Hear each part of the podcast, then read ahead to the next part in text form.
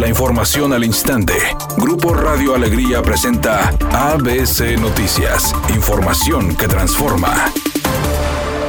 Como parte de la estrategia de vacunación contra COVID, un nuevo de 5.850 vacunas del laboratorio Pfizer llegó al estado para ser repartidas a Coahuila y Nuevo León. Las vacunas COVID fueron recibidas por el director general del Instituto Mexicano del Seguro Social, Zoe Robledo, así como de la delegada estatal Carla López y autoridades militares. Del total de las vacunas, 3.900 serán trasladadas bajo un fuerte operativo de la Secretaría de la Defensa Nacional hacia el estado de Coahuila, donde se resguardarán en la ciudad de Saltillo para poder aplicar a personal médico. En esta ocasión, 1.950 vacunas serán destinadas para Nuevo León y se trasladarán a un laboratorio privado ubicado en el municipio de Guadalupe.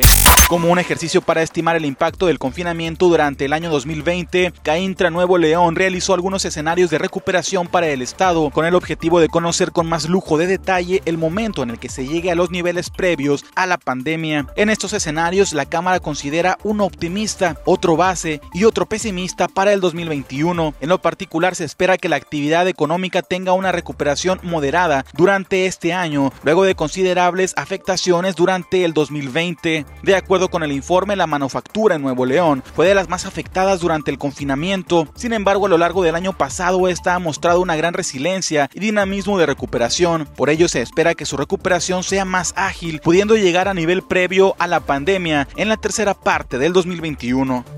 Y en información nacional, este fin de semana 20.000 trabajadores de la educación en Campeche recibirán la vacuna contra COVID, informó hoy el presidente Andrés Manuel López Obrador. Campeche reiniciará las clases presenciales a mediados de febrero, luego de que permanece en semáforo verde desde hace varias semanas. El presidente señaló que hablará con el gobernador de Campeche, Carlos Miguel Aiza González, para que organice las brigadas de vacunación.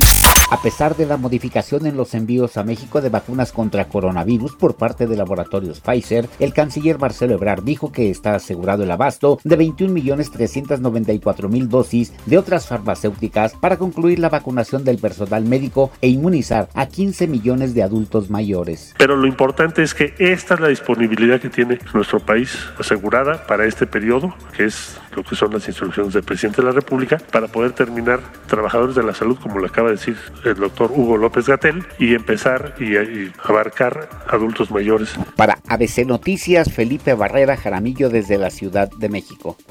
Editorial ABC con Bernardo Pérez. Luego de que el gobierno federal reconoció que la farmacéutica Pfizer reducirá los envíos de vacunas a México, la mayor esperanza para el país se cifra en la vacuna de la empresa AstraZeneca. Y es que México se involucró en su producción y llevará mano cuando esté lista. El único problema es que eso sería hasta marzo próximo. En el mejor de los casos, los regaños del gobierno de Nuevo León a la ciudadanía y los castigos por el cierre de negocios no han funcionado. No bajan contagios, no bajan enfermos ni los fallecimientos. El nombre del juego sigue siendo cuidarse y esperar, pues aún falta tiempo para que podamos darle la vuelta al virus. Tigres ya conoce su suerte para el Mundial de Clubes de Qatar 2021. El primer compromiso del equipo dirigido por Ricardo Ferretti será ante el Ulsan Hyundai, equipo campeón del continente asiático, y en dado caso de avanzar a las semifinales del torneo, se medirá al campeón de la Conmebol, que puede ser el Santos o el Palmeiras de Brasil.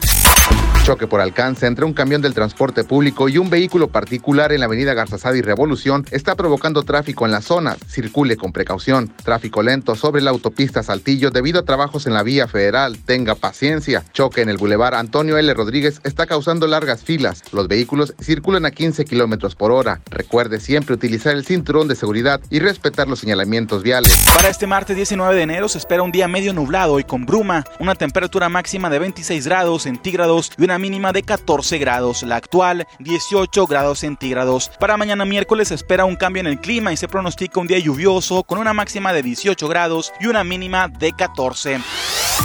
ABC Noticias, información que transforma.